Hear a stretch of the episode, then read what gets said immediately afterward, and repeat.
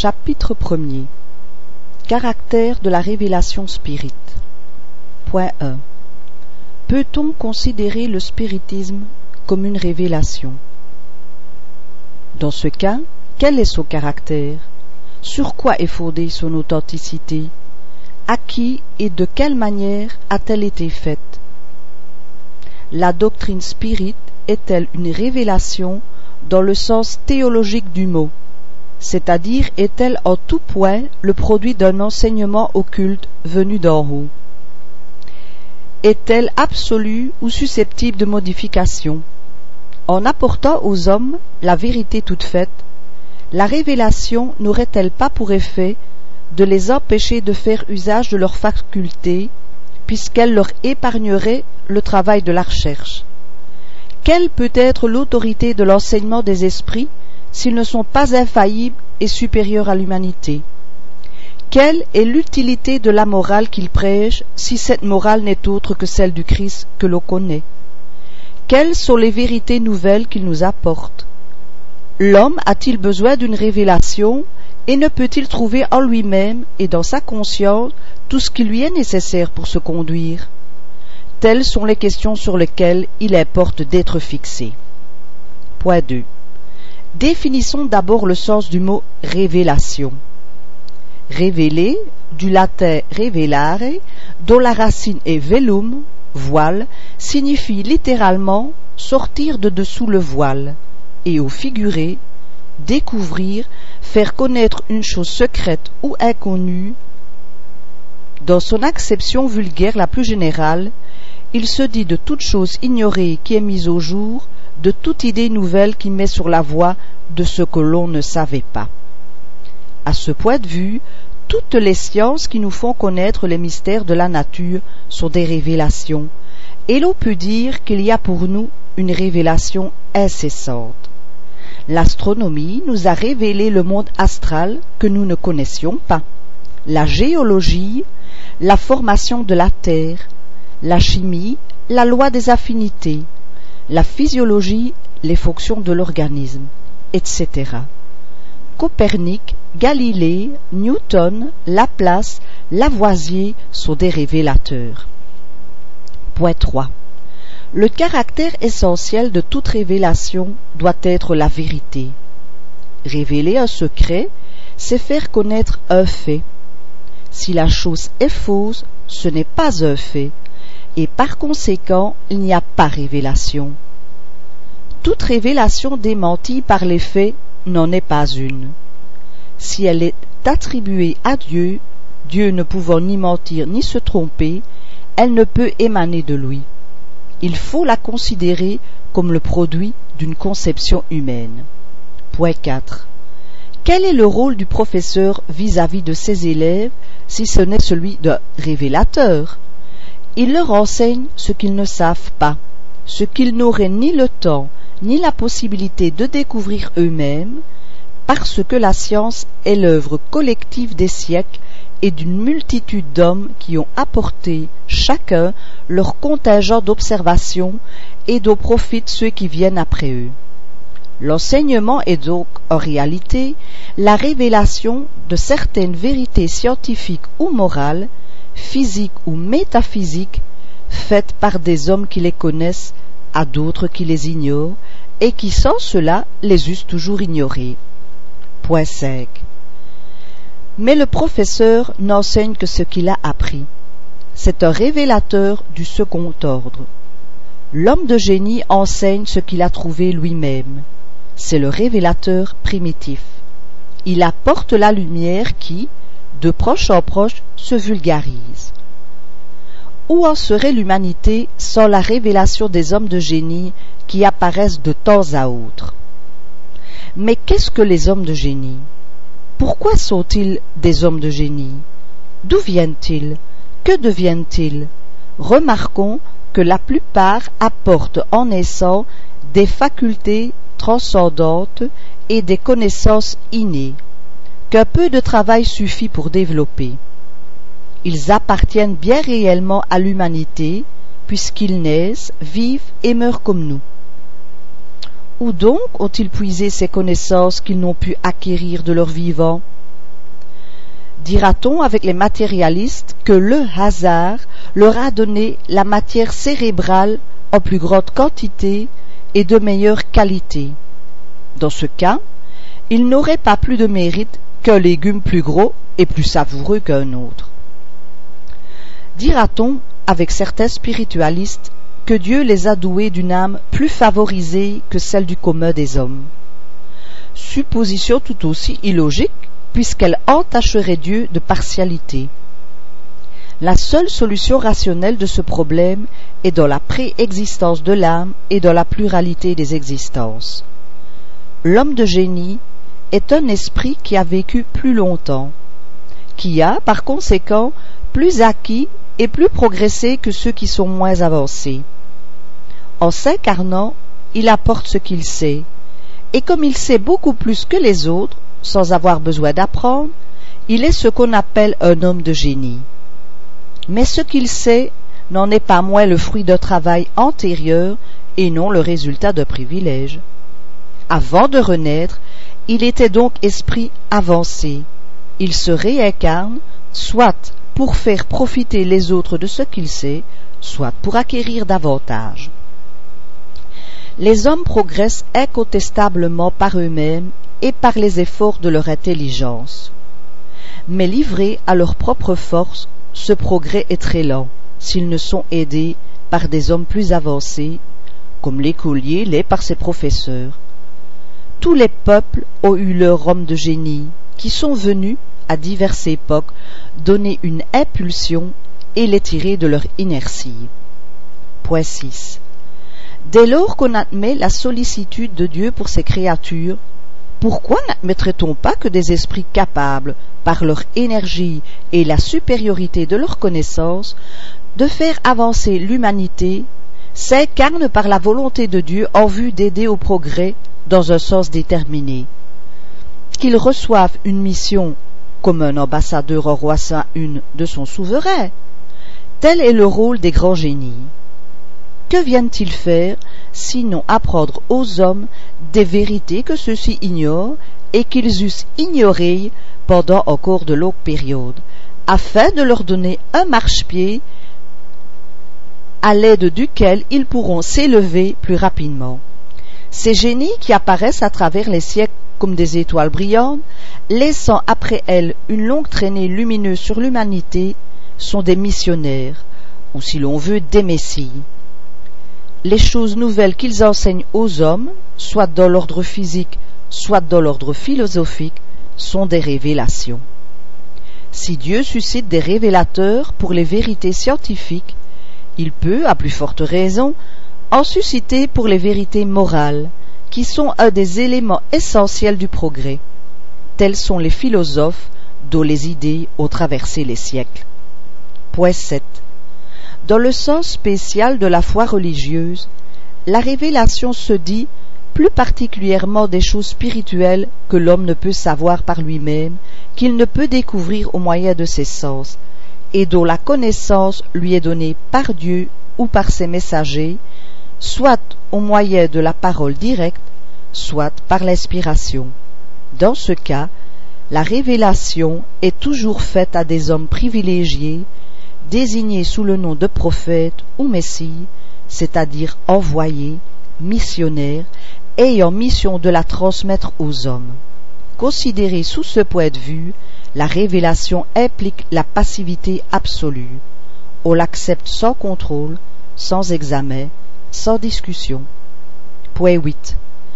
Toutes les religions ont eu leur révélateur, et quoique tous soient loin d'avoir connu toute la vérité, ils avaient leur raison d'être providentielle, car ils étaient appropriés au temps et au milieu où ils vivaient, au génie particulier des peuples auxquels ils parlaient, et auxquels ils étaient relativement supérieurs. Malgré les erreurs de leur doctrine, ils n'en ont pas moins remué les esprits, et par cela semé des germes de progrès qui, plus tard, devaient s'épanouir ou s'épanouiront un jour au soleil du christianisme. C'est donc à tort qu'on leur jette l'anathème au nom de l'orthodoxie, car un jour viendra où toutes ces croyances, si diverses pour la forme, mais qui reposent en réalité sur un même principe fondamental, Dieu et l'immortalité de l'âme, se fondront dans une grande et vaste unité lorsque la raison aura triomphé des préjugés. Malheureusement, les religions ont de tout temps été des instruments de domination.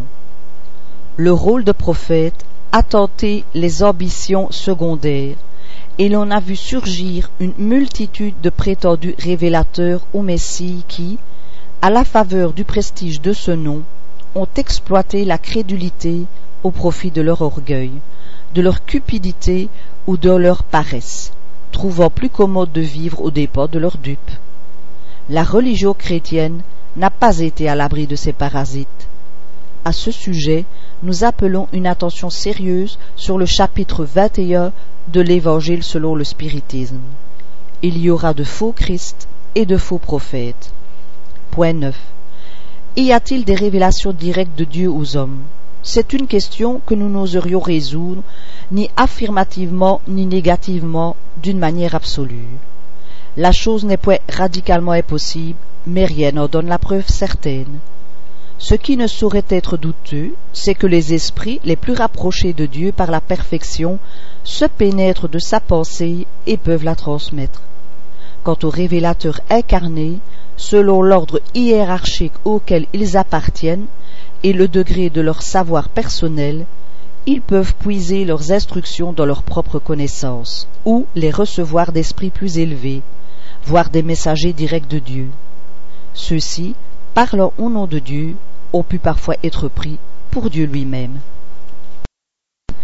Ces sortes de communications n'ont rien d'étrange pour quiconque connaît les phénomènes spirites et la manière dont s'établissent les rapports entre les incarnés et les désincarnés les instructions peuvent être transmises par divers moyens. Par l'inspiration pure et simple, par l'audition de la parole, par la vue des esprits instructeurs dans les visions et apparitions, soit en rêve, soit à l'état de veille, ainsi qu'on en voit mains exemples dans la Bible, l'Évangile et dans les livres sacrés de tous les peuples.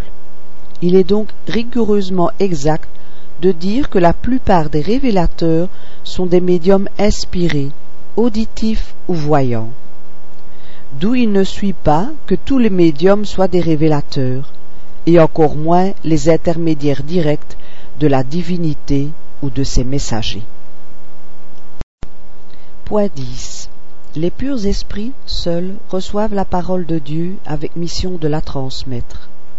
Mais on sait maintenant que les esprits sont loin d'être tous parfaits, et qu'il en est qui se donnent de fausses apparences. C'est ce qui a fait dire à Saint Jean Ne croyez point à tout esprit, mais voyez auparavant si les esprits sont de Dieu. Épître 1 chapitre 4, verset 4.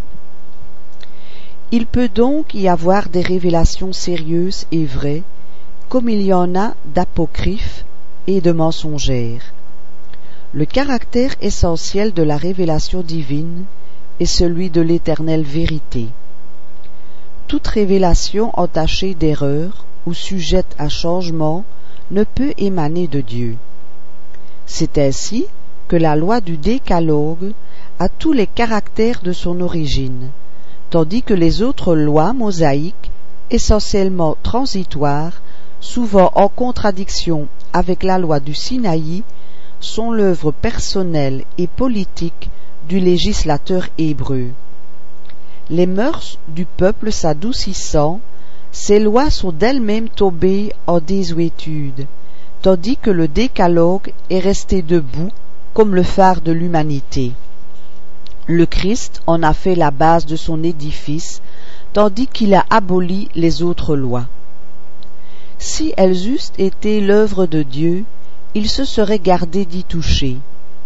Le Christ et Moïse sont les deux grands révélateurs qui ont changé la face du monde, et là est la preuve de leur mission divine.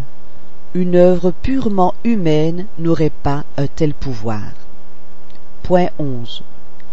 Une importante révélation s'accomplit à l'époque actuelle. c'est celle qui nous montre la possibilité de communiquer avec les êtres du monde spirituel. Cette connaissance n'est point nouvelle, sans doute, mais elle était restée jusqu'à nos jours en quelque sorte à l'état de l'être morte, c'est-à-dire sans profit pour l'humanité. L'ignorance des lois qui régissent ces rapports l'avait étouffée sous la superstition. L'homme était incapable d'en tirer aucune déduction salutaire. Il était réservé à notre époque de la débarrasser de ses accessoires ridicules, d'en comprendre la portée et d'en faire sortir la lumière qui devait éclairer la route de l'avenir. Point 12.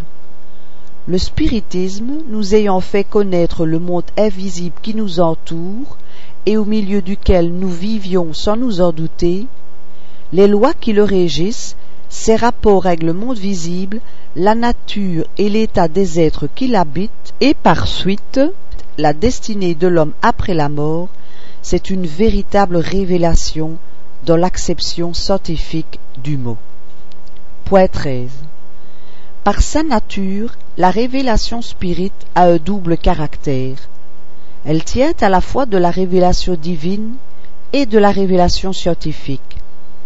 Elle tient de la première en ce que son avènement est providentiel, et non le résultat de l'initiative et d'un décès prémédité de l'homme.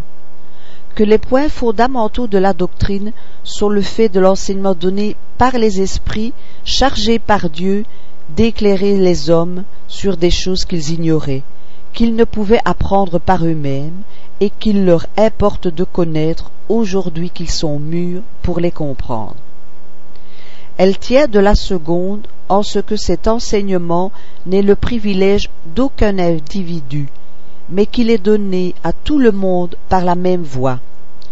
Que ceux qui le transmettent et ceux qui le reçoivent ne sont point des êtres passifs, dispensés du travail d'observation et de recherche, qu'ils ne font point abnégation de leur jugement et de leur libre arbitre, que le contrôle ne leur est point interdit, mais au contraire recommandé.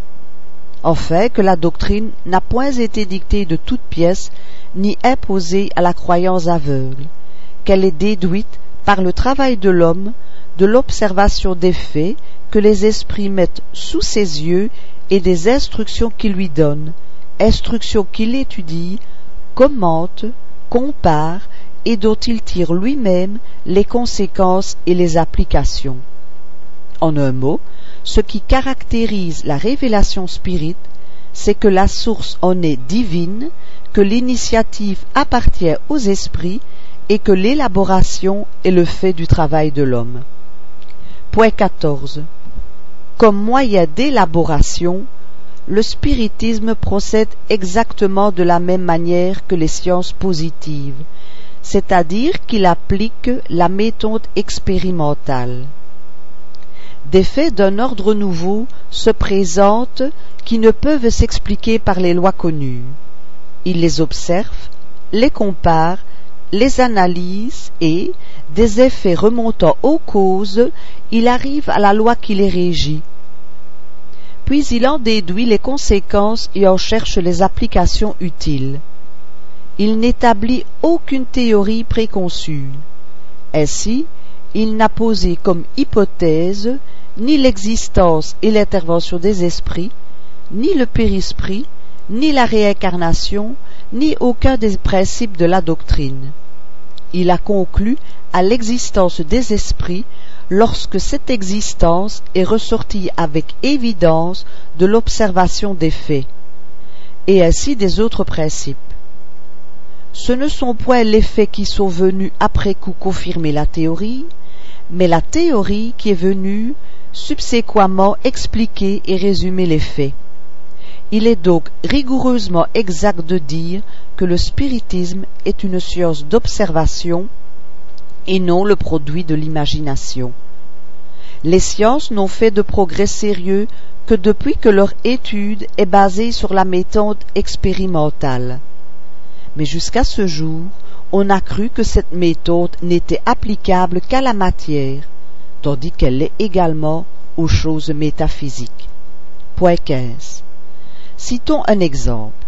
Il se passe, dans le monde des esprits, un fait très singulier, et qu'assurément personne n'aurait soupçonné, c'est celui des esprits qui ne se croient pas morts. Eh bien, les esprits supérieurs, qui le connaissent parfaitement, ne sont point venus dire par anticipation il y a des esprits qui croient encore vivre de la vie terrestre, qui y ont conservé leur goût, leurs habitudes et leurs instincts. Mais ils ont provoqué la manifestation d'esprits de cette catégorie pour nous les faire observer. Ayant donc vu des esprits incertains de leur état, ou affirmant qu'ils étaient encore de ce monde et croyant vaquer à leurs occupations ordinaires, de l'exemple on a conclu à la règle. La multiplicité des faits analogues a prouvé que ce n'était point une exception, mais une des phases de la vie spirite. Elle a permis d'étudier toutes les variétés et les causes de cette singulière illusion, de reconnaître que cette situation est surtout le propre des esprits peu avancés moralement, et qu'elle est particulière à certains genres de mort, qu'elle n'est que temporaire mais peut durer des jours, des mois et des années. C'est ainsi que la théorie est née de l'observation. Il en est de même de tous les autres principes de la doctrine. Point 16. De même que la science proprement dite a pour objet l'étude des lois du principe matériel, l'objet spécial du spiritisme est la connaissance des lois du principe spirituel. Or, comme ce dernier principe est une des forces de la nature, qu'il réagit incessamment sur le principe matériel et réciproquement, il en résulte que la connaissance de l'un ne peut être complète sans la connaissance de l'autre. Le spiritisme et la science se complètent l'un par l'autre. La science sans le spiritisme se trouve dans l'impuissance d'expliquer certains phénomènes par les seules lois de la matière. Le spiritisme sans la science manquerait d'appui et de contrôle. L'étude des lois de la matière devait précéder celle de la spiritualité, parce que c'est la matière qui frappe tout d'abord les sens. Le spiritisme, venu avant les découvertes scientifiques, eût été une œuvre avortée, comme tout ce qui vient avant son temps. Point 17. Toutes les sciences s'enchaînent et se succèdent dans un ordre rationnel. Elles naissent les unes des autres, à mesure qu'elles trouvent un point d'appui dans les idées et dans les connaissances antérieures. L'astronomie, l'une des premières qui ait été cultivée, est restée dans les erreurs de l'enfance jusqu'au moment où la physique est venue révéler la loi des forces des agents naturels. La chimie, ne pouvant rien sans la physique, devait lui succéder de près, pour ensuite marcher toutes deux de concert en s'appuyant l'une sur l'autre. L'anatomie, la physiologie, la zoologie, la botanique, la minéralogie ne sont devenues des sciences sérieuses qu'à l'aide des lumières apportées par la physique et la chimie. La géologie, née d'hier, sans l'astronomie, la physique, la chimie et toutes les autres, eût manqué de ces véritables éléments de vitalité. Elle ne pouvait venir qu'après. Point 18. La science moderne a fait justice des quatre éléments primitifs des anciens, et d'observation en observation, elle est arrivée à la conception d'un seul élément générateur de toutes les transformations de la matière. Mais la matière par elle-même est inerte. Elle n'a ni vie, ni pensée, ni sentiment. Il lui faut son union avec le principe spirituel. Le spiritisme n'a ni découvert ni inventé ce principe, mais le premier, il l'a démontré par des preuves irrécusables. Il l'a étudié, analysé et en a rendu l'action évidente. À l'élément matériel, il est venu ajouter l'élément spirituel. Élément matériel et élément spirituel, voilà les deux principes, les deux forces vives de la nature. par l'union indissoluble de ces deux éléments, on explique sans peine une foule de faits jusqu'alors inexplicables. Remarque, le mot élément n'est pas pris ici dans le sens de corps simple, élémentaire, de molécules primitives, mais dans celui de parties constituantes de tout. En ce sens, on peut dire que l'élément spirituel a une part active dans l'économie de l'univers, comme on dit que l'élément civil et l'élément militaire figurent dans le chiffre d'une population, que l'élément religieux entre dans l'éducation, qu'en Algérie il y a l'élément arabe et l'élément européen. Fait de la remarque. Le spiritisme, ayant pour objet l'étude de l'un des deux éléments constitutifs de l'univers, touche forcément à la plupart des sciences. Il ne pouvait venir qu'après leur élaboration, et il est né par la force des choses, de l'impossibilité de tout expliquer à l'aide des seules lois de la matière. Point 30.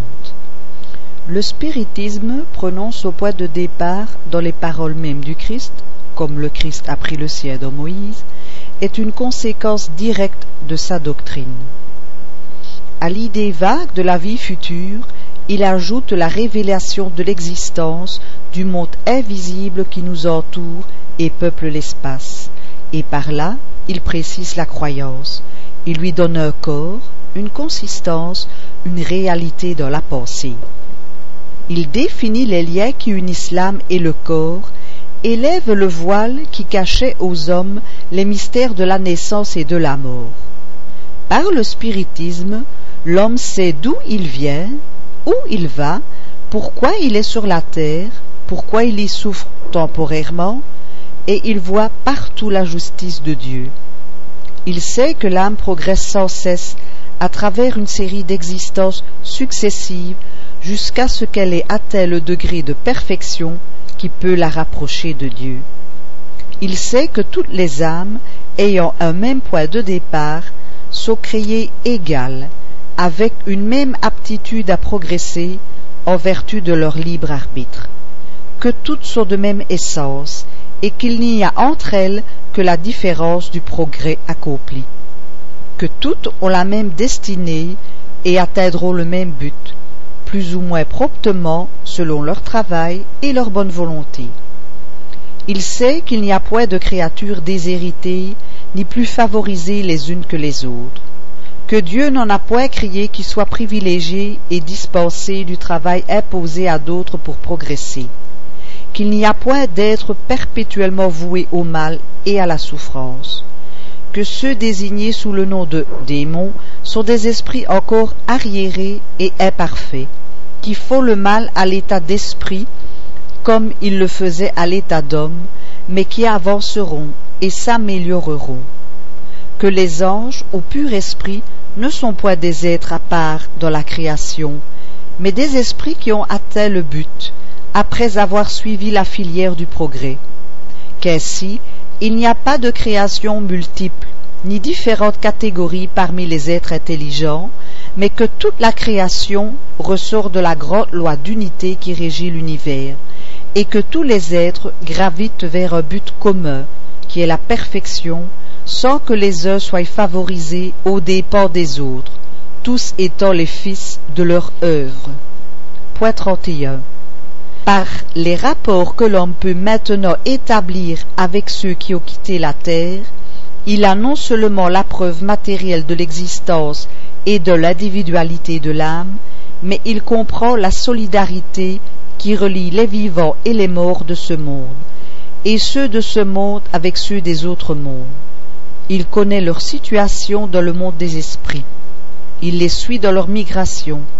Il est témoin de leur joie et de leur peine. Il sait pourquoi ils sont heureux ou malheureux, et le sort qu'il attend lui-même selon le bien ou le mal qu'il fait. Ces rapports l'initient à la vie future qu'il peut observer dans toutes ses phases, dans toutes ses péripéties. L'avenir n'est plus une vague espérance, c'est un fait positif une certitude mathématique. Alors, la mort n'a plus rien d'effrayant, car c'est pour lui la délivrance, la porte de la véritable vie.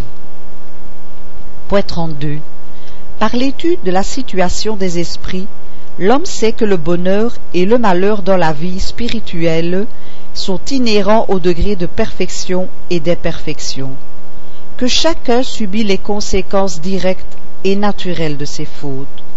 Autrement dit, qu'il est puni par où il a péché, que ses conséquences durent aussi longtemps que la cause qui les a produites, qu'ainsi le coupable souffrirait éternellement s'il persistait éternellement dans le mal, mais que la souffrance cesse avec le repentir et la réparation. Or, comme il dépend de chacun de s'améliorer, chacun peut, en vertu de son libre arbitre, prolonger ou abréger ses souffrances, comme le malade souffre de ses excès aussi longtemps qu'il n'y met pas un terme. Point 33.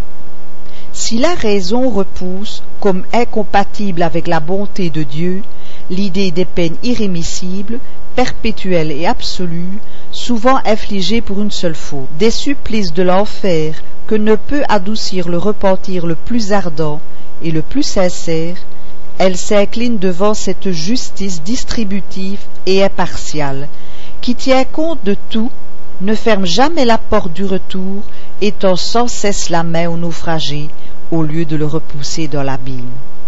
Point 34. La pluralité des existences dont le Christ a posé le principe dans l'Évangile, mais sans plus le définir que beaucoup d'autres, est une des lois les plus importantes révélées par le spiritisme, en ce sens qu'il en démontre la réalité et la nécessité pour le progrès. Par cette loi, l'homme s'explique toutes les anomalies apparentes que présente la vie humaine. Les différences de position sociale, les morts prématurées qui, sans la réincarnation, rendraient inutiles pour l'âme les vies abrégées, l'inégalité des aptitudes intellectuelles et morales, par l'ancienneté de l'esprit qui a plus ou moins appris et progressé, et qui apporte en renaissant l'acquis de ses existences antérieures. Remarque numéro 5. Point 35. Avec la doctrine de la création de l'âme, à chaque naissance, on retombe dans le système des créations privilégiées. Les hommes sont étrangers les uns aux autres, rien ne les relie, les liens de famille sont purement charnels.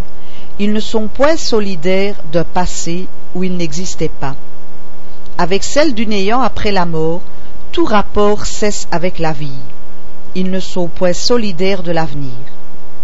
Par la réincarnation, ils sont solidaires du passé et de l'avenir, leur rapport se perpétuant dans le monde spirituel et dans le monde corporel, la fraternité a pour base les lois mêmes de la nature.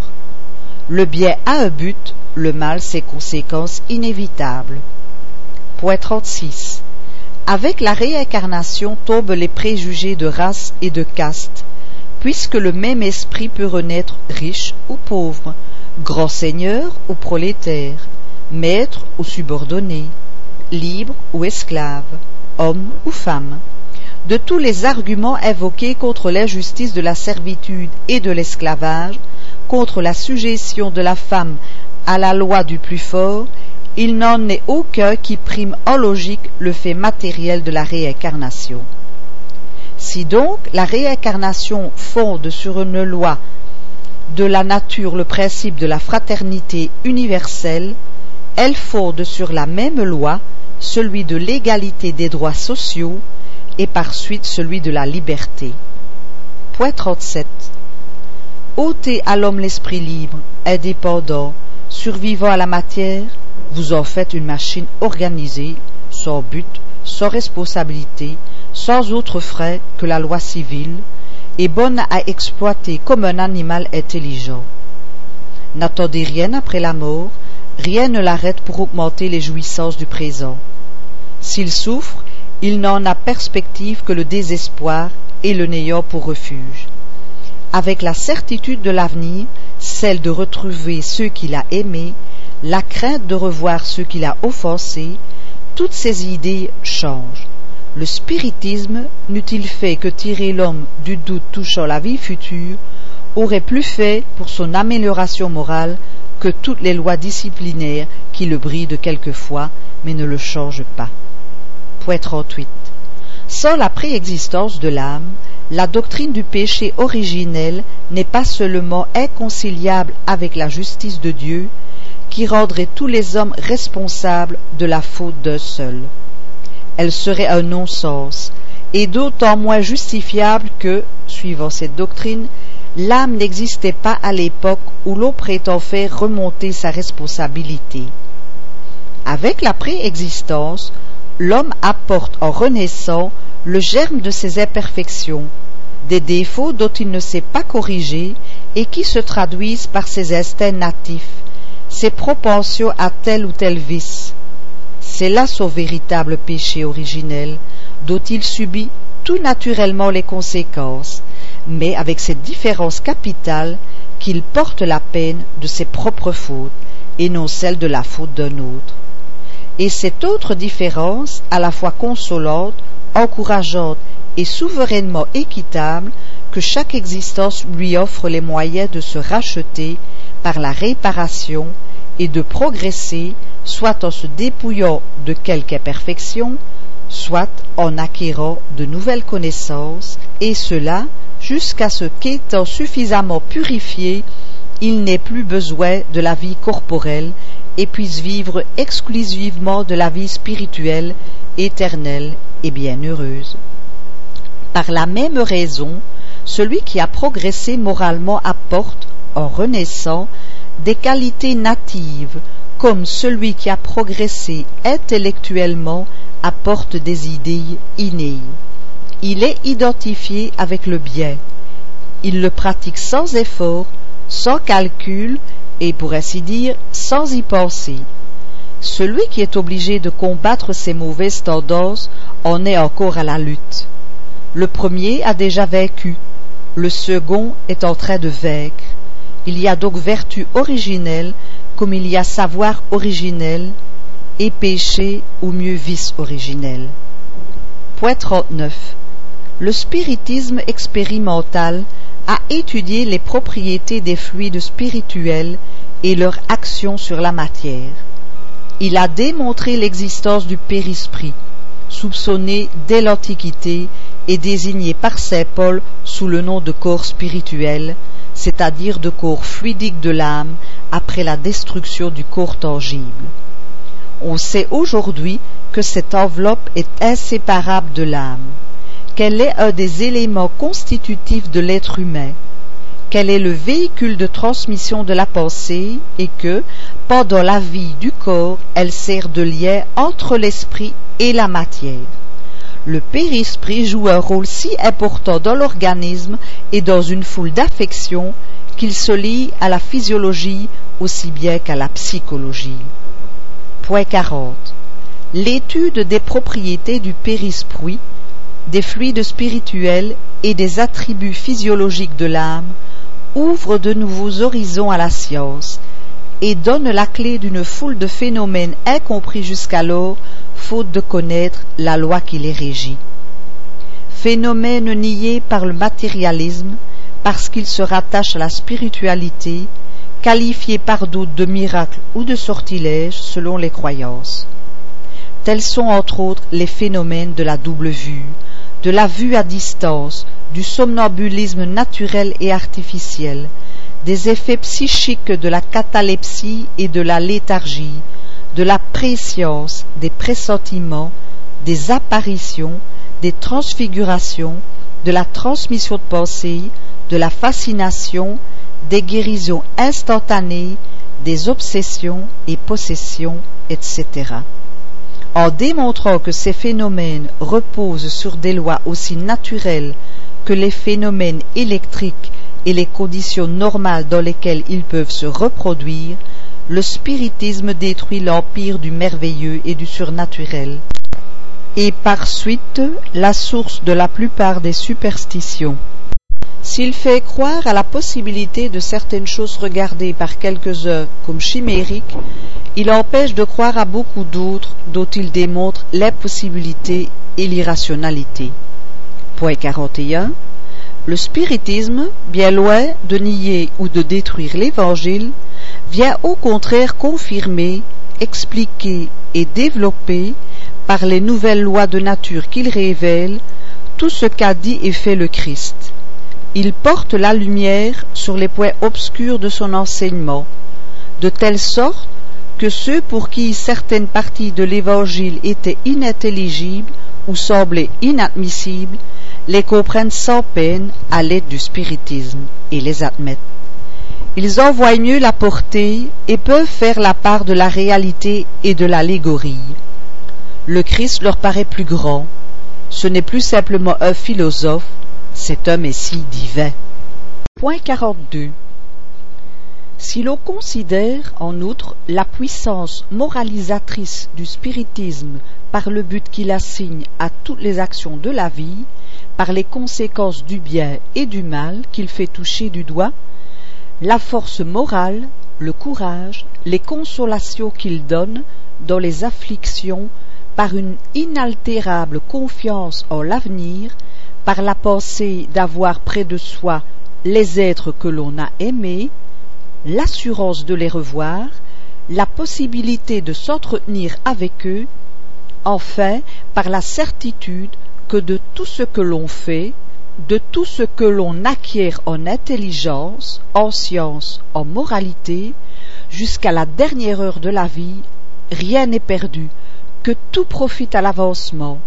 On reconnaît que le spiritisme réalise toutes les promesses du Christ à l'égard du consolateur annoncé. Or, comme c'est l'esprit de vérité qui préside au grand mouvement de la régénération, la promesse de son avènement se trouve de même réalisée car, par le fait, c'est lui qui est le véritable consolateur. Remarque, bien des pères de famille déplorent la mort prématurée d'enfants pour l'éducation desquels ils ont fait de grands sacrifices et se disent que tout cela est en pure perte. Avec le spiritisme, ils ne regrettent pas ces sacrifices et seraient prêts à les faire même avec la certitude de voir mourir leurs enfants, car ils savent que, si ces derniers ne profitent pas de cette éducation dans le présent, elle servira d'abord à leur avancement comme esprit, puis que ce sera autant d'acquis pour une nouvelle existence, et que lorsqu'ils reviendront, ils auront un bagage intellectuel qui les rendra plus aptes à acquérir de nouvelles connaissances. Tels sont ces enfants qui apportent en naissant des idées innées, qui savent sans, pour ainsi dire, avoir besoin d'apprendre. Si des parents n'ont pas la satisfaction immédiate de voir leurs enfants mettre cette éducation à profit, ils en jouiront certainement plus tard, soit comme esprit, soit comme homme. Peut-être seront-ils de nouveau les pères de ces mêmes enfants, qu'on dit heureusement doués par la nature, et qui doivent leur aptitude à une précédente éducation.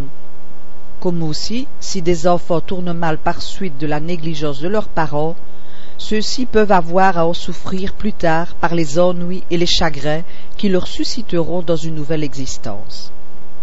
Évangile selon le spiritisme, chapitre 5, numéro 21, mort prématurée. Fait de la remarque. Point 43.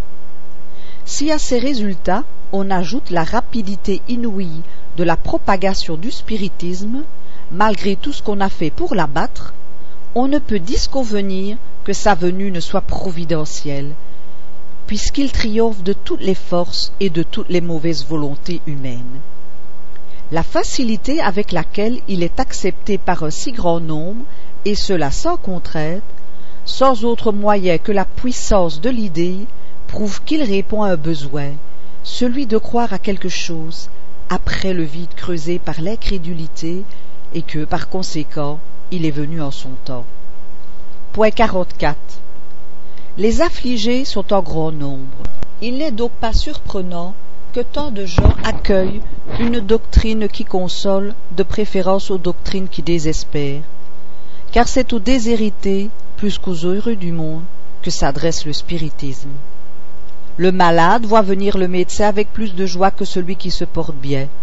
Or, les affligés sont des malades, et le consolateur est le médecin. Vous qui combattez le spiritisme, si vous voulez qu'on le quitte pour vous suivre, donnez donc plus et mieux que lui. Guérissez plus sûrement les blessures de l'âme. Donnez plus de consolation, plus de satisfaction du cœur, des espérances plus légitimes, des certitudes plus grandes. Faites de l'avenir un tableau plus rationnel, plus séduisant, mais ne pensez pas l'emporter, vous, avec la perspective du néant, vous, avec l'alternative des flammes de l'enfer ou de la béate et inutile contemplation perpétuelle. Point 45. La première révélation était personnifiée dans Moïse, la seconde dans le Christ, la troisième ne l'est dans aucun individu. Les deux premières sont individuelles, la troisième est collective. C'est là un caractère essentiel d'une grande importance. Elle est collective en ce sens qu'elle n'a été faite par privilège à personne, que personne, par conséquent, ne peut s'en dire le prophète exclusif. Elle a été faite simultanément sur toute la terre, à des millions de personnes de tous âges et de toutes conditions, depuis le plus bas jusqu'au plus haut de l'échelle, selon cette prédiction rapportée par l'auteur des Actes des Apôtres. Dans les derniers temps, dit le Seigneur, je répandrai de mon esprit sur toute chair. Vos fils et vos filles prophétiseront. Vos jeunes gens auront des visions, et vos vieillards auront des songes. Acte, chapitre 2, versets 17-18. Elle n'est sortie d'aucun culte spécial, afin de servir un jour à tous de point de ralliement. Remarque. Notre rôle personnel dans le grand mouvement des idées qui se prépare par le spiritisme et qui commence à s'opérer est celui d'un observateur attentif qui étudie les faits pour en chercher la cause et en tirer les conséquences. Nous avons confronté tous ceux qu'il nous a été possible de rassembler.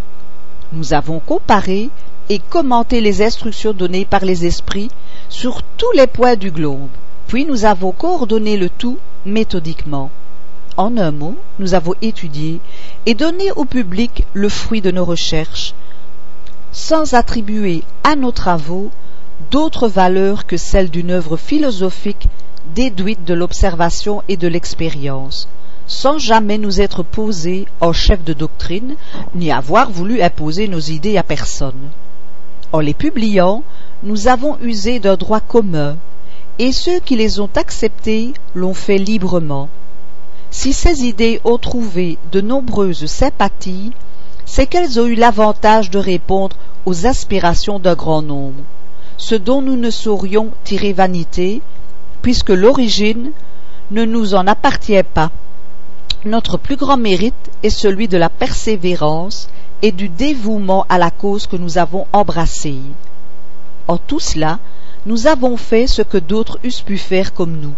C'est pourquoi nous n'avons jamais eu la prétention de nous croire prophètes ou messies, et encore moins de nous donner pour tels. Fait de la remarque. Point 46. Les deux premières révélations étant le produit d'un enseignement personnel ont été forcément localisées, c'est-à-dire qu'elles ont eu lieu sur un seul point autour duquel l'idée s'est répandue de proche en proche. Mais il a fallu bien des siècles pour qu'elles atteignissent les extrémités du monde, sans même l'envahir tout entier.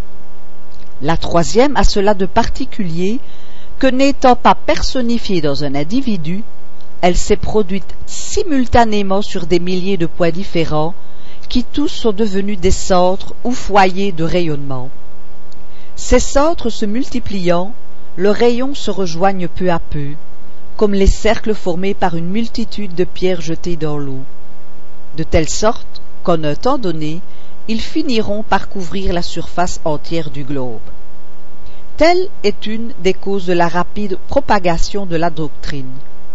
Si elle eût surgi sur un seul point, si elle eût été l'œuvre exclusive d'un homme, elle aurait formé secte autour de lui. Mais un demi-siècle se serait peut-être écoulé avant qu'elle eût atteint les limites du pays où elle aurait pris naissance, tandis qu'après dix ans, elle a des jalons plantés d'un pôle à l'autre. Point 47. Cette circonstance, inouïe dans l'histoire des doctrines, donne à celle-ci une force exceptionnelle et une puissance d'action irrésistible. En effet, si on la comprime sur un point dans un pays, il est matériellement impossible de la comprimer sur tous les points dans tous les pays.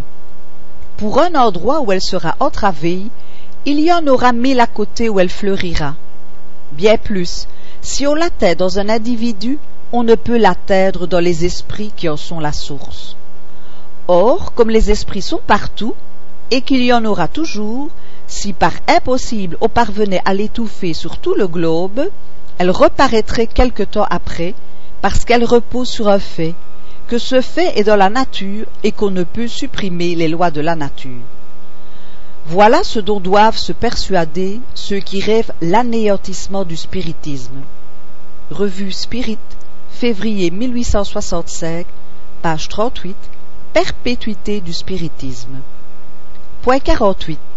Cependant, ces centres disséminés auraient dû rester encore longtemps isolés les uns des autres, confinés que sont quelques-uns dans les pays lointains.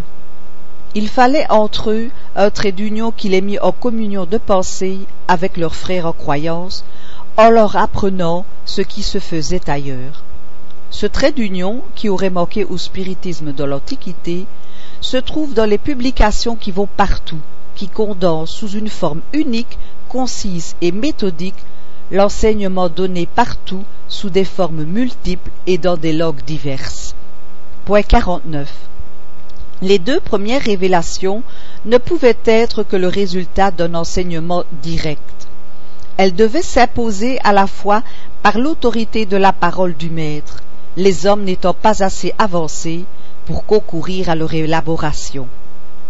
Remarquons toutefois entre elles une nuance bien sensible qui tient au progrès des mœurs et des idées, bien qu'elles aient été faites chez le même peuple et dans le même milieu, mais à près de dix-huit siècles d'intervalle. La doctrine de Moïse est absolue, despotique. Elle n'admet pas de discussion et s'impose à tout le peuple par la force. Celle de Jésus est essentiellement conseillère. Elle est librement acceptée et ne s'impose que par la persuasion. Elle est controversée du vivant même de son fondateur, qui ne dédaigne pas de discuter avec ses adversaires. Point 50. La troisième révélation, venue à une époque d'émancipation et de maturité intellectuelle, où l'intelligence développée ne peut se résoudre à un rôle passif, où l'homme n'accepte rien en aveugle, mais veut voir où on le conduit, savoir le pourquoi et le comment de chaque chose, devait être à la fois le produit d'un enseignement et le fruit du travail, de la recherche et du libre examen. Les esprits n'enseignent que juste ce qu'il faut pour mettre sur la voie de la vérité, mais ils s'abstiennent de révéler ce que l'homme peut trouver par lui-même, lui laissant le souhait de discuter, de contrôler et de soumettre le tout au creuset de la raison, le laissant même souvent acquérir l'expérience à ses dépens. Il lui donne le principe, les matériaux, à lui d'en tirer profit et de les mettre en œuvre. Numéro 15. Point 51 les éléments de la révélation spirite ayant été donnés simultanément, sur une multitude de points, à des hommes de toutes conditions sociales et de divers degrés d'instruction, il est bien évident que les observations ne pouvaient être faites partout avec le même fruit. Que les conséquences en tirées, la déduction des lois qui régissent cet ordre de phénomènes, en un mot, la conclusion qui devait asseoir les idées ne pouvait sortir que de l'ensemble et de la corrélation des faits. Or, chaque centre isolé, circonscrit dans un cercle restreint, ne voyant le plus souvent qu'un ordre particulier de faits quelquefois en apparence contradictoires, n'ayant généralement affaire qu'à une même catégorie d'esprit, et, de plus, entravé par les influences locales et l'esprit de parti, se trouvait dans l'impossibilité matérielle d'embrasser l'ensemble, et par cela même impuissant à rattacher les observations isolées à un principe commun. Chacun appréciant les faits au point de vue de ses connaissances et de ses croyances antérieures, ou de l'opinion particulière des esprits qui se manifestent, il aurait eu bientôt autant de théories et de systèmes que de centres, et dont aucun n'aurait pu être complet. Faute d'éléments de comparaison et de contrôle. En un mot, chacun se serait immobilisé dans sa révélation partielle, croyant avoir toute la vérité, faute de savoir qu'en cent autres endroits on obtenait plus ou mieux. Point 52. En outre, il est à remarquer que nulle part l'enseignement spirit n'a été donné d'une manière complète. Il touche à un si grand nombre d'observations, à des sujets si divers qui exigent soit des connaissances, soit des aptitudes médianimiques spéciales, qu'il eût été impossible de réunir sur un même point toutes les conditions nécessaires. L'enseignement devant être collectif et non individuel, les esprits ont divisé le travail en disséminant les sujets d'étude et d'observation, comme dans certaines fabriques, la confection de chaque partie d'un même objet est répartie entre différents ouvriers.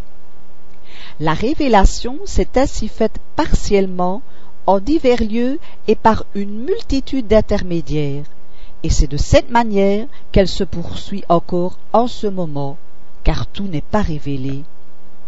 Chaque centre trouve, dans les autres centres, le complément de ce qu'il obtient, et c'est l'ensemble, la coordination de tous les enseignements partiels qui ont constitué la doctrine spirite. Il était donc nécessaire de grouper les faits épars pour voir leur corrélation, de rassembler les documents divers, les instructions données par les esprits sur tous les points, sur tous les sujets, pour les comparer, les analyser, en étudier les analogies et les différences. Les communications étant données par des esprits de tous ordres, plus ou moins éclairés, il fallait apprécier le degré de confiance que la raison permettait de leur accorder distinguer les idées systématiques individuelles et isolées de celles qui avaient la sanction de l'enseignement général des esprits, les utopies des idées pratiques. Élaguer celles qui étaient notoirement démenties par les données de la science positive et la scène logique. Utiliser également les erreurs, les renseignements fournis par les esprits, même du plus bas étage, pour la connaissance de l'état du monde invisible et en former un tout homogène. Il fallait, en un mot, un centre d'élaboration, indépendant de toute idée préconçue, de tout préjugé de secte, résolu d'accepter la vérité devenue évidente, dût-elle être contraire à ses opinions personnelles. Ce centre s'est formé de lui-même, par la force des choses et sans d'essais prémédités. Remarque, le livre des esprits le premier ouvrage qui ait fait entrer le spiritisme dans la voie philosophique par la déduction des conséquences morales des faits, qui ait abordé toutes les parties de la doctrine en touchant aux questions les plus importantes qu'elle soulève, a été, dès son apparition, le point de ralliement vers lequel ont spontanément convergé les travaux individuels. Il est de notoriété que de la publication de ce livre date l'ère du spiritisme philosophique, resté jusque-là dans le domaine des expériences de curiosité.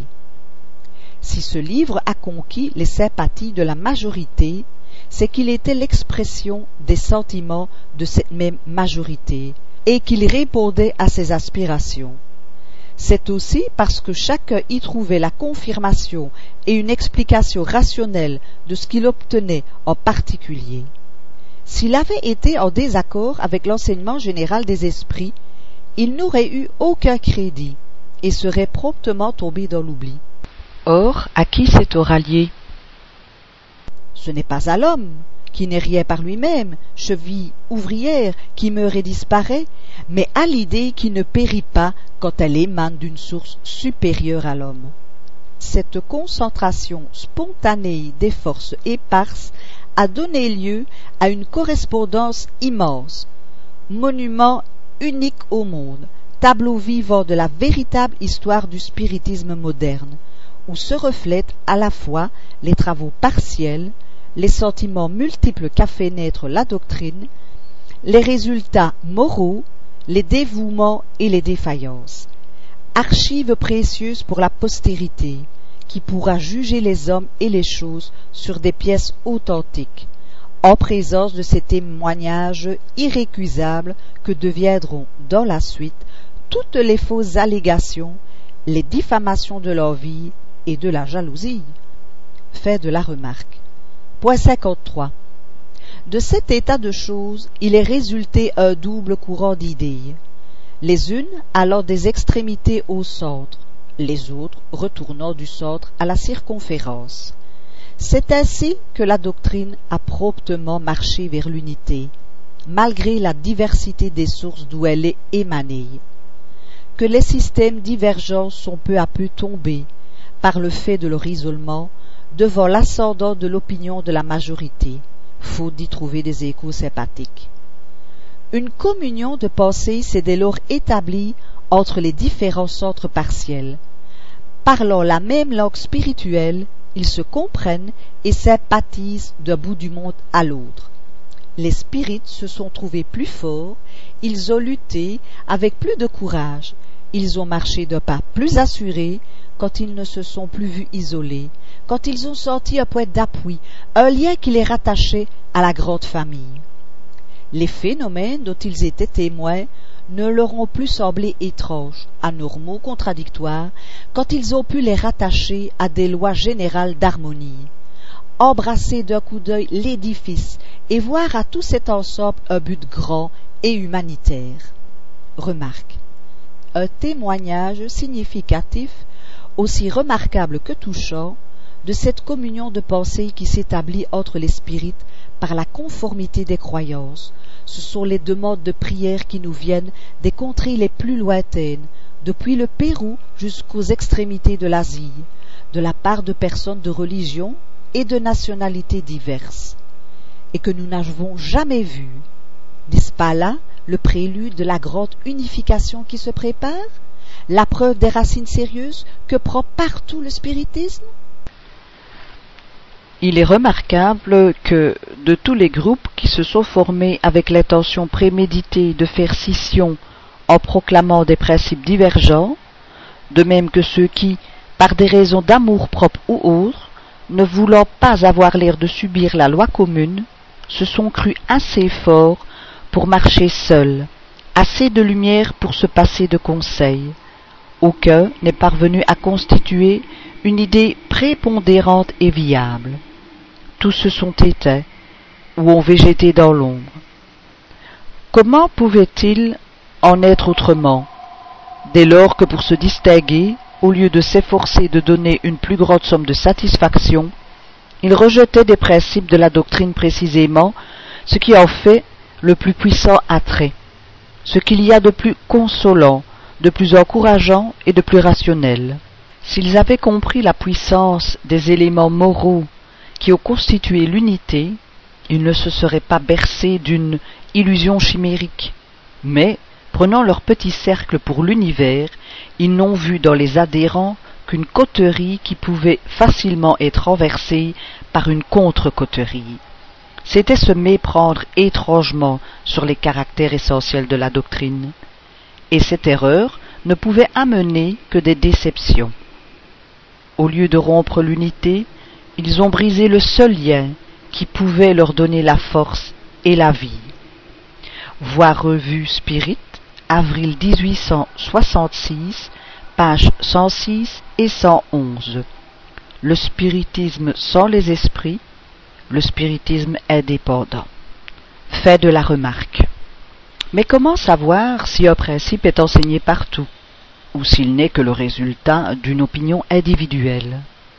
Les groupes isolés n'étant pas à même de savoir ce qui se dit ailleurs, il était nécessaire qu'un centre rassemblât toutes les instructions pour faire une sorte de dépouillement des voix, et porter à la connaissance de tous l'opinion de la majorité. Remarque. Tel est l'objet de nos publications, qui peuvent être considérées comme le résultat de ce dépouillement. Toutes les opinions y sont discutées, mais les questions ne sont formulées en principe qu'après avoir reçu la consécration de tous les contrôles qui, seul, peut leur donner force de loi et permettre d'affirmer. Voilà pourquoi nous ne préconisons légèrement aucune théorie, et c'est en cela que la doctrine, procédant de l'enseignement général, n'est point le produit d'un système préconçu. C'est aussi ce qui fait sa force et assure son avenir. Fait de la remarque. Point 54. Il n'est aucune science qui soit sortie de toute pièce du cerveau d'un homme. Toutes, sans exception, sont le produit d'observations successives, s'appuyant sur les observations précédentes, comme sur un point connu pour arriver à l'inconnu. C'est ainsi que les esprits ont procédé pour le spiritisme. C'est pourquoi le renseignement est gradué. Ils n'abordent les questions qu'au fur et à mesure que les principes sur lesquels elles doivent s'appuyer sont suffisamment élaborés et que l'opinion est mûre pour se les assimiler. Il est même remarquable que toutes les fois les centres particuliers ont voulu aborder des questions prématurées, ils n'ont obtenu que des réponses contradictoires non concluantes. Quand au contraire le moment favorable est venu, l'enseignement se généralise et s'unifie dans la presque universalité des centres. Il y a toutefois entre la marche du spiritisme et celle des sciences une différence capitale.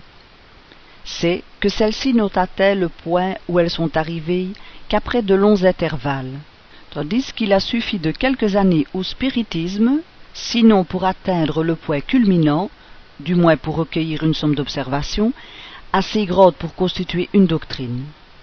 Cela tient à la multitude innombrable d'esprits qui, par la volonté de Dieu, se sont manifestés simultanément, apportant chacun le contingent de ses connaissances.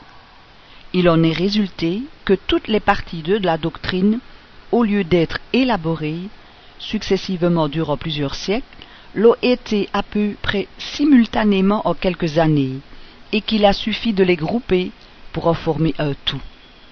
Dieu a voulu qu'il en fût ainsi, d'abord pour que l'édifice arrivât plus promptement au fait, en second lieu pour que l'on pût, par la comparaison, avoir un contrôle pour ainsi dire immédiat et permanent dans l'universalité de l'enseignement, chaque partie n'ayant de valeur et d'autorité que par sa connexité avec l'ensemble. Toutes devant s'harmoniser, trouver leur place dans le casier général, et arriver chacune en son temps. En ne confiant pas à un seul esprit le souhait de la promulgation de la doctrine, Dieu a voulu en outre que le plus petit comme le plus grand, parmi les esprits comme parmi les hommes, apportât sa pierre à l'édifice, afin d'établir entre eux un lien de solidarité coopérative qui a manqué à toutes les doctrines sorties d'une source unique. D'un autre côté, chaque esprit, de même que chaque homme, n'ayant qu'une somme limitée de connaissances, individuellement ils étaient inhabiles à traiter ex professo les innombrables questions auxquelles touche le spiritisme. Voilà également pourquoi la doctrine, pour remplir les vues du Créateur, ne pouvait être l'œuvre ni d'un seul esprit, ni d'un seul médium. Elle ne pouvait sortir que de la collectivité des travaux contrôlés les uns par les autres. Remarque, voir dans l'Évangile selon le spiritisme, introduction, page 6, et revue Spirit, avril 1864, page 90. Autorité de la doctrine spirit, contrôle universel de l'enseignement des esprits. De la remarque. Point 55.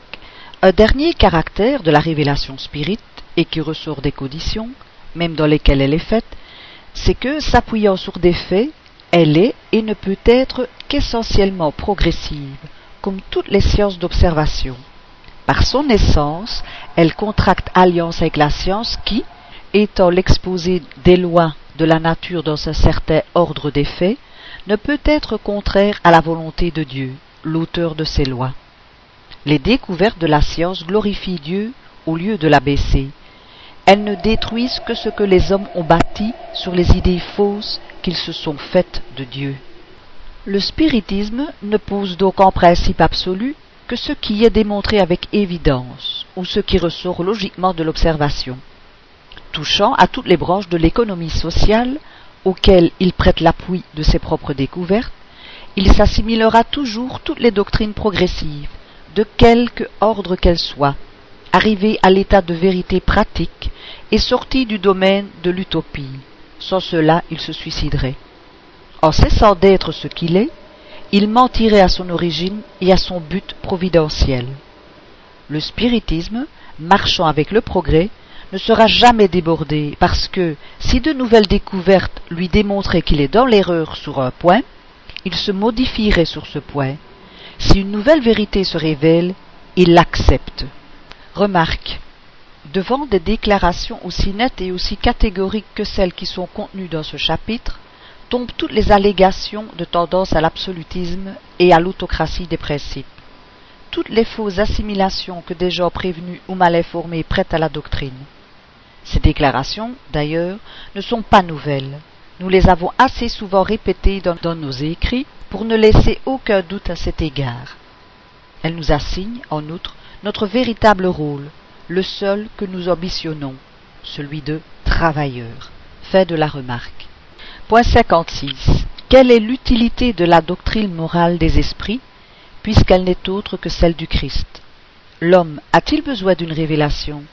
Et ne peut-il trouver en lui-même tout ce qui lui est nécessaire pour se conduire. Au point de vue moral, Dieu a sans doute donné à l'homme un guide dans sa conscience qui lui dit Ne fais pas à autrui ce que tu ne voudrais pas qu'on te fît. La morale naturelle est certainement inscrite dans le cœur des hommes. Mais tous savent-ils y lire? N'ont-ils jamais méconnu ces sages préceptes? Qu'ont-ils fait de la morale du Christ? Comment la pratiquent ceux-mêmes qui l'enseignent? N'est-elle pas devenue une lettre morte, une belle théorie, bonne pour les autres et non pour soi? Reprocherez-vous à un père de répéter dix fois, cent fois les mêmes instructions à ses enfants s'ils n'en profitent pas? Pourquoi Dieu ferait-il moins qu'un père de famille? Pourquoi n'enverrait-il pas de temps à autre parmi les hommes des messagers spéciaux chargés de les rappeler à leurs devoirs et de les remettre en bon chemin quand ils s'en écartent, d'ouvrir les yeux de l'intelligence à ceux qui les ont fermés, comme les hommes les plus avancés envoient des missionnaires chez les sauvages et les barbares. Les esprits n'enseignent pas d'autre morale que celle du Christ, par la raison qu'il n'y en a pas de meilleure. Mais alors, à quoi bon leur enseignement, puisqu'ils ne disent que ce que nous savons? On pourrait en dire autant de la morale du Christ, qui fut enseignée cinq cents ans avant lui par Socrate et Platon, et dans des termes presque identiques. De tous les moralistes qui répètent la même chose sur tous les tons et sous toutes les formes, eh bien, les esprits viennent tout simplement augmenter le nombre des moralistes, avec la différence que, se manifestant partout, ils se font entendre dans la chaumière aussi bien que dans le palais, aux ignorants comme aux gens instruits. Ce que l'enseignement des esprits ajoute à la morale du Christ, c'est la connaissance des principes qui relient les morts et les vivants, qui complètent les notions vagues qu'il avait données de l'âme, de son passé, de son avenir, et qui donnent pour sanction à sa doctrine les lois mêmes de la nature. À l'aide des nouvelles lumières apportées par le spiritisme et les esprits, l'homme comprend la solidarité qui relie tous les êtres, la charité et la fraternité deviennent une nécessité sociale. Il fait par conviction ce qu'il ne faisait que par devoir, et il le fait mieux. Lorsque les hommes pratiqueront la morale du Christ, alors seulement ils pourront dire qu'ils n'ont plus besoin de moralistes incarnés ou désincarnés. Mais alors aussi Dieu ne leur en enverra plus. Point 57. Une des questions les plus importantes parmi celles qui sont posées en tête de ce chapitre est celle-ci. Quelle est l'autorité de la révélation spirite, puisqu'elle émane d'êtres dont les lumières sont bornées et qui ne sont pas infaillibles? L'objection serait sérieuse si cette révélation ne consistait que dans l'enseignement des esprits, si nous devions la tenir d'eux exclusivement et l'accepter les yeux fermés.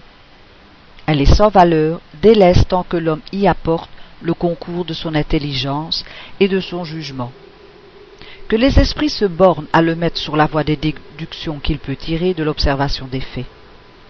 Or, les manifestations et leurs innombrables variétés sont des faits. L'homme les étudie et en cherche la loi. Il est aidé dans ce travail par les esprits de tous ordres, qui sont plutôt des collaborateurs que des révélateurs dans le sens usuel du mot. Il soumet leur dire au contrôle de la logique et du bon sens. De cette manière, ils bénéficient des connaissances spéciales qu'ils doivent à leur position, sans abdiquer l'usage de sa propre raison. Les esprits n'étant autres que les âmes des hommes, en communiquant avec eux, nous ne sortons pas de l'humanité. Circonstance capitale à considérer. Les hommes de génie, qui ont été les flambeaux de l'humanité, sont donc sortis du monde des esprits, comme ils y sont rentrés en quittant la terre. Dès lors que les esprits peuvent se communiquer aux hommes, ces mêmes génies peuvent leur donner des instructions sous la forme spirituelle, comme ils l'ont fait sous la forme corporelle. Ils peuvent nous instruire après leur mort, comme ils le faisaient de leur vivant.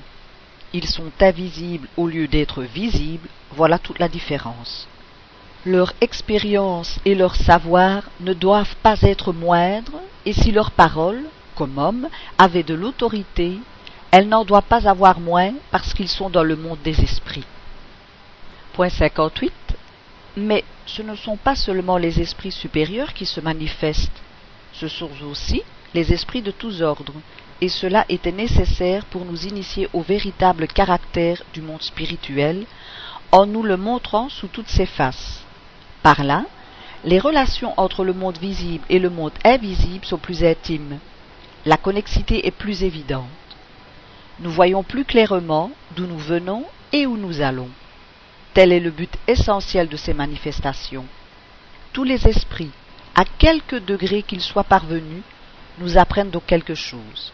Mais comme ils sont plus ou moins éclairés, c'est à nous de discerner ce qu'il y a en eux de bon ou de mauvais, et de tirer le profit que comporte leur enseignement. Or tous, quels qu'ils soient, peuvent nous apprendre ou nous révéler des choses que nous ignorons et que sans eux nous ne saurions pas. Point 59. Les grands esprits incarnés sont des individualités puissantes, sans contredit, mais dont l'action est restreinte et nécessairement lente à se propager.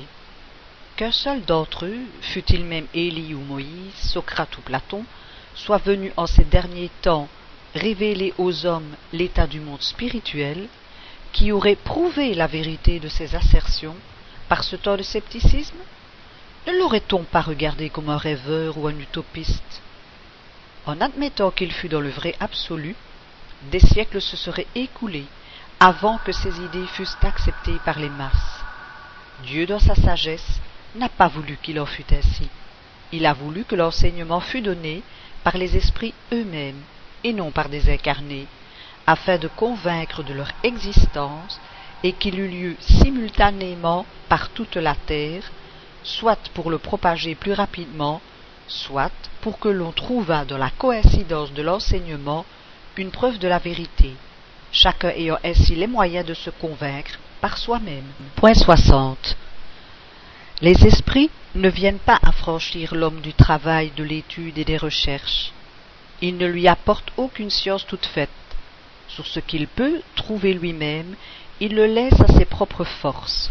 C'est ce que savent parfaitement aujourd'hui les spirites. Depuis longtemps, l'expérience a démontré l'erreur de l'opinion qui attribuait aux esprits tout savoir et toute sagesse, et qu'il suffisait de s'adresser au premier esprit venu pour connaître toute chose. Sortis de l'humanité, les esprits en sont une des faces. Comme sur la terre, il y en a de supérieurs et de vulgaires. Beaucoup en savent donc scientifiquement et philosophiquement moins que certains hommes.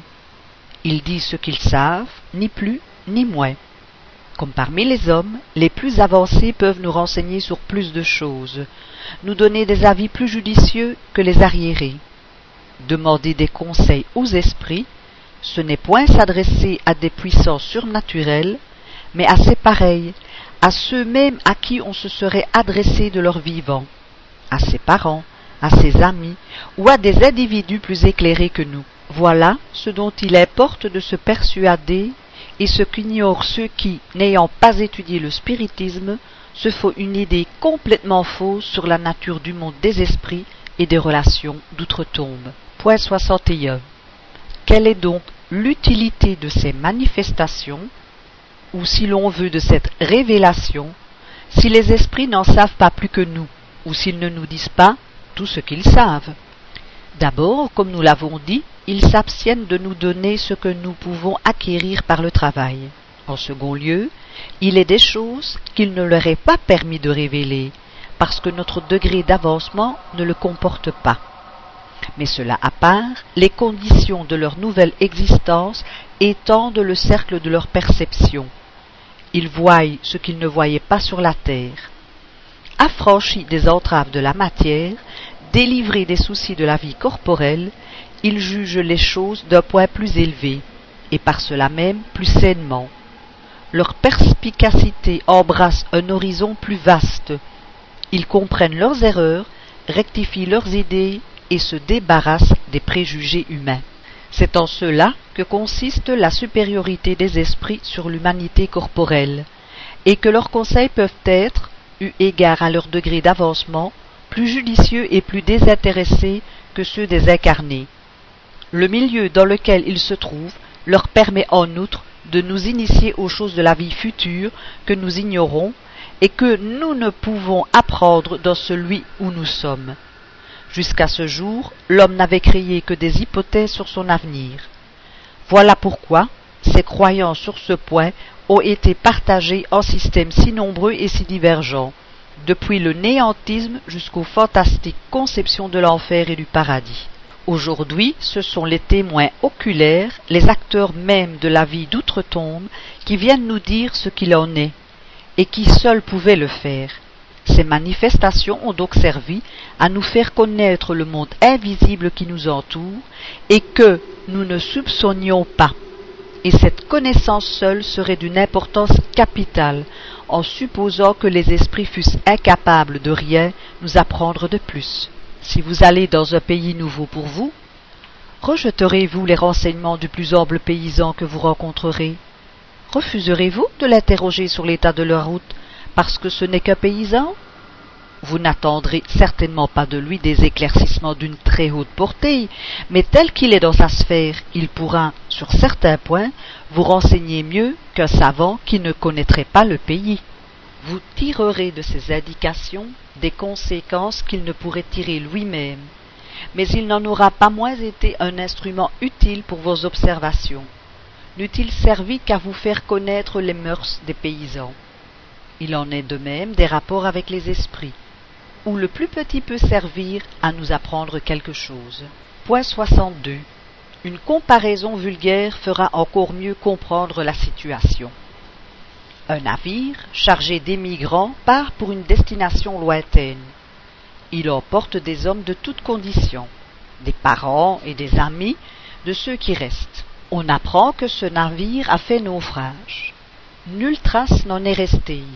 Aucune nouvelle n'est parvenue sur son sort. On pense que tous les voyageurs ont péri, et le deuil est dans toutes les familles. Cependant, l'équipage tout entier sans en excepter un seul homme, a abordé une terre inconnue, abondante et fertile, où tous vivent heureux sous un ciel clément. Mais on l'ignore. Or, voilà qu'un jour un autre navire aborde cette terre. Il y trouve tous les naufragés sains et saufs. L'heureuse nouvelle se répand avec la rapidité de l'éclair. Chacun se dit Nos amis ne sont point perdus, et ils en rendent grâce à Dieu. Ils ne peuvent se voir, mais ils correspondent, ils échangent des témoignages d'affection, et voilà que la joie succède à la tristesse. Telle est l'image de la vie terrestre et de la vie d'outre-tombe, avant et après la révélation moderne. Celle-ci, semblable au second navire, nous apporte la bonne nouvelle de la survivance de ceux qui nous sont chers, et la certitude de les rejoindre un jour le doute sur leur sort et sur le nôtre n'existe plus. Le découragement s'efface devant l'espérance.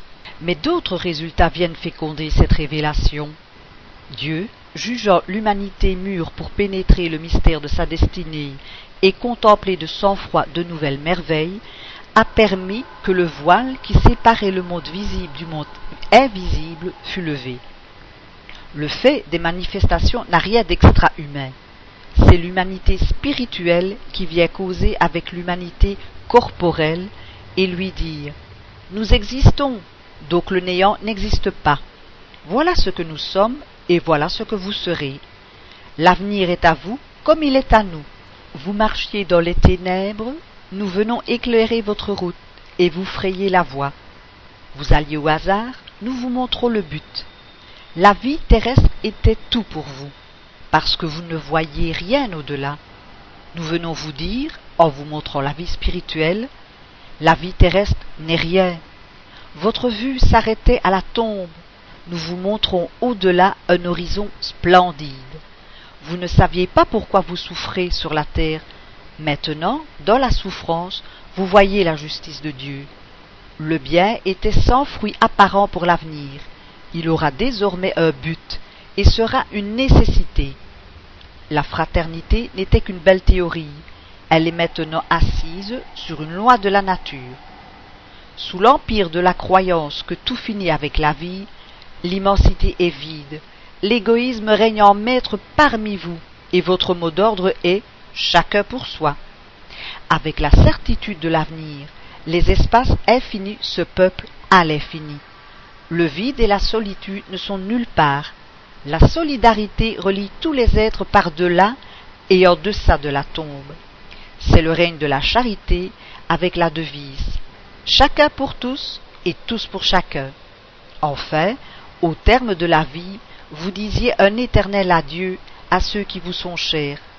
Maintenant vous leur direz au revoir.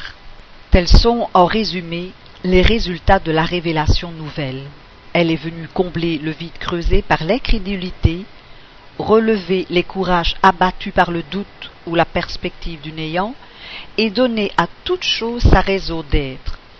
Ce résultat est-il donc sans importance parce que les esprits ne viennent pas résoudre les problèmes de la science, donner le savoir aux ignorants et aux paresseux les moyens de s'enrichir sans peine Cependant, les fruits que l'homme doit en retirer ne sont pas seulement pour la vie future. Il en jouira sur la terre par la transformation que ces nouvelles croyances doivent nécessairement opérer sur son caractère, ses goûts, ses tendances, et par suite sur les habitudes et les relations sociales. En mettant fin au règne de l'égoïsme, de l'orgueil et de l'incrédulité, elle prépare celui du bien, qui est le règne de Dieu annoncé par le Christ. Remarque. L'emploi de l'article avant le mot Christ, du mot grec Christos, employé dans un sens absolu, est plus correct, attendu que ce mot n'est pas le nom du Messie de Nazareth, mais une qualité prise substantivement. On dira donc Jésus était Christ.